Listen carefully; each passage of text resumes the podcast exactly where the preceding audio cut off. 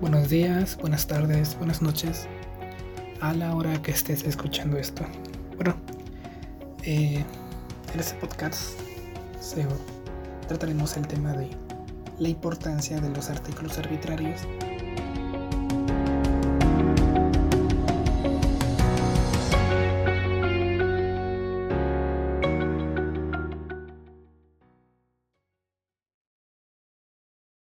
Todos sabemos que la actividad científica es un modo de ser, de pensar y de hacer y de sentir, un modo de vivir la vida. Tiene que ver con una manera particular de percibir e interpretar la realidad, una mezcla de razón, intuición y emoción, de ilusión y de pasión. Es un proceso serio y sistematizado de producción de conocimientos.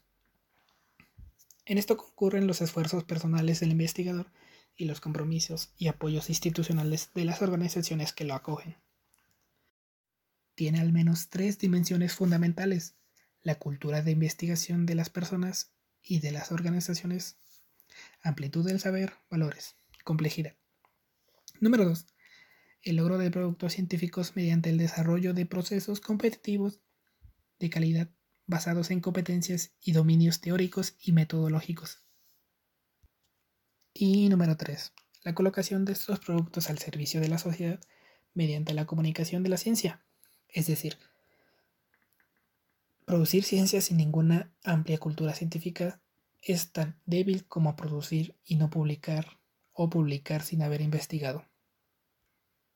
Después de trabajar con este tema de la cultura científica en diversos posgrados, a lo largo de casi dos décadas podemos identificar siete aspectos que nos interesan destacar que son, número uno, el proceso de investigación debe ser organizado, continuo y altamente creativo, con un componente individual y el otro colectivo.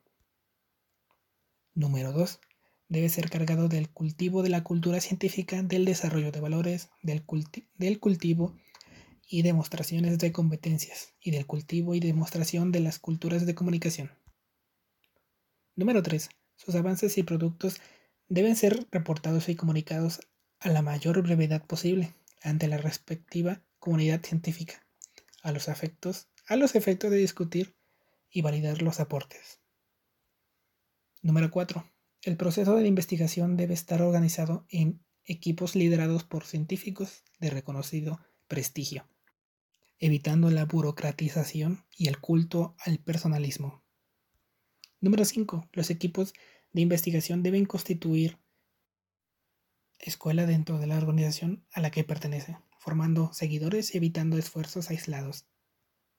Número 6. Debe existir una fuente una fuerte cultura de investigación expresada en términos de calidad y de procesos y de productos.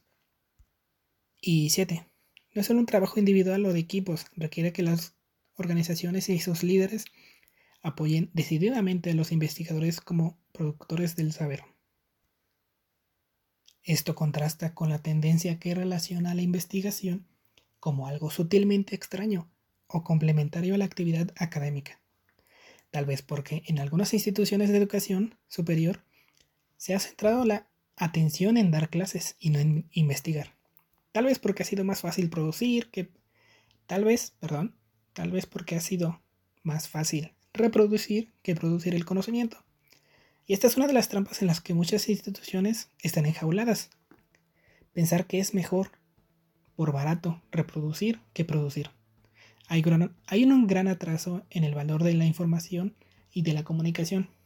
En esta era de intangibles se sigue midiendo por horas de clase o facturación, y poco importa el sentido de la investigación. La ignorancia es atrevida y mucha gente, aún en la academia, no cree en los investigadores o científicos. Es que para muchos sigue siendo más fácil dar clases que investigar. Por eso para muchas instituciones el, profesor es solo un obrero, proveedor de clases, tan mal pagado que le da miedo quejarse mientras algunos se autodefinen como pobresores. En muchas organizaciones vinculadas a la educación y la investigación hay una racionalidad organizacional que parece haber caído en una irracionalidad oficial, al no poner en claro el panorama de ciencia, ni siquiera en la educación. Graduar por graduar, con bajo conocimiento y baja productividad y baja calidad, y baja trascendencia evidentemente. Esta racionalidad no admite crítica bajo el argumento de que aquí no estamos acostumbrados a hacer esas cosas a nuestra manera.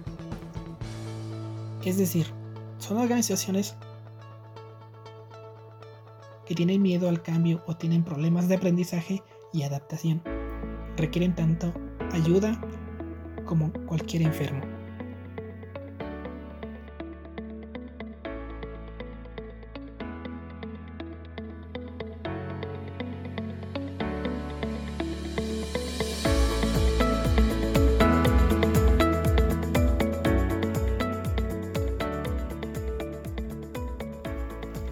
La divulgación de la ciencia pretende hacer accesible el conocimiento especializado.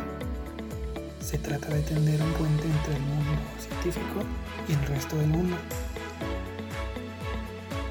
Es el canal que permite al público la integración del conocimiento científico a su cultura. Es una noble tarea ayudar a conocer las, las comunidades, los hallazgos que con rigurosidad científica se han conseguido producto de las investigaciones.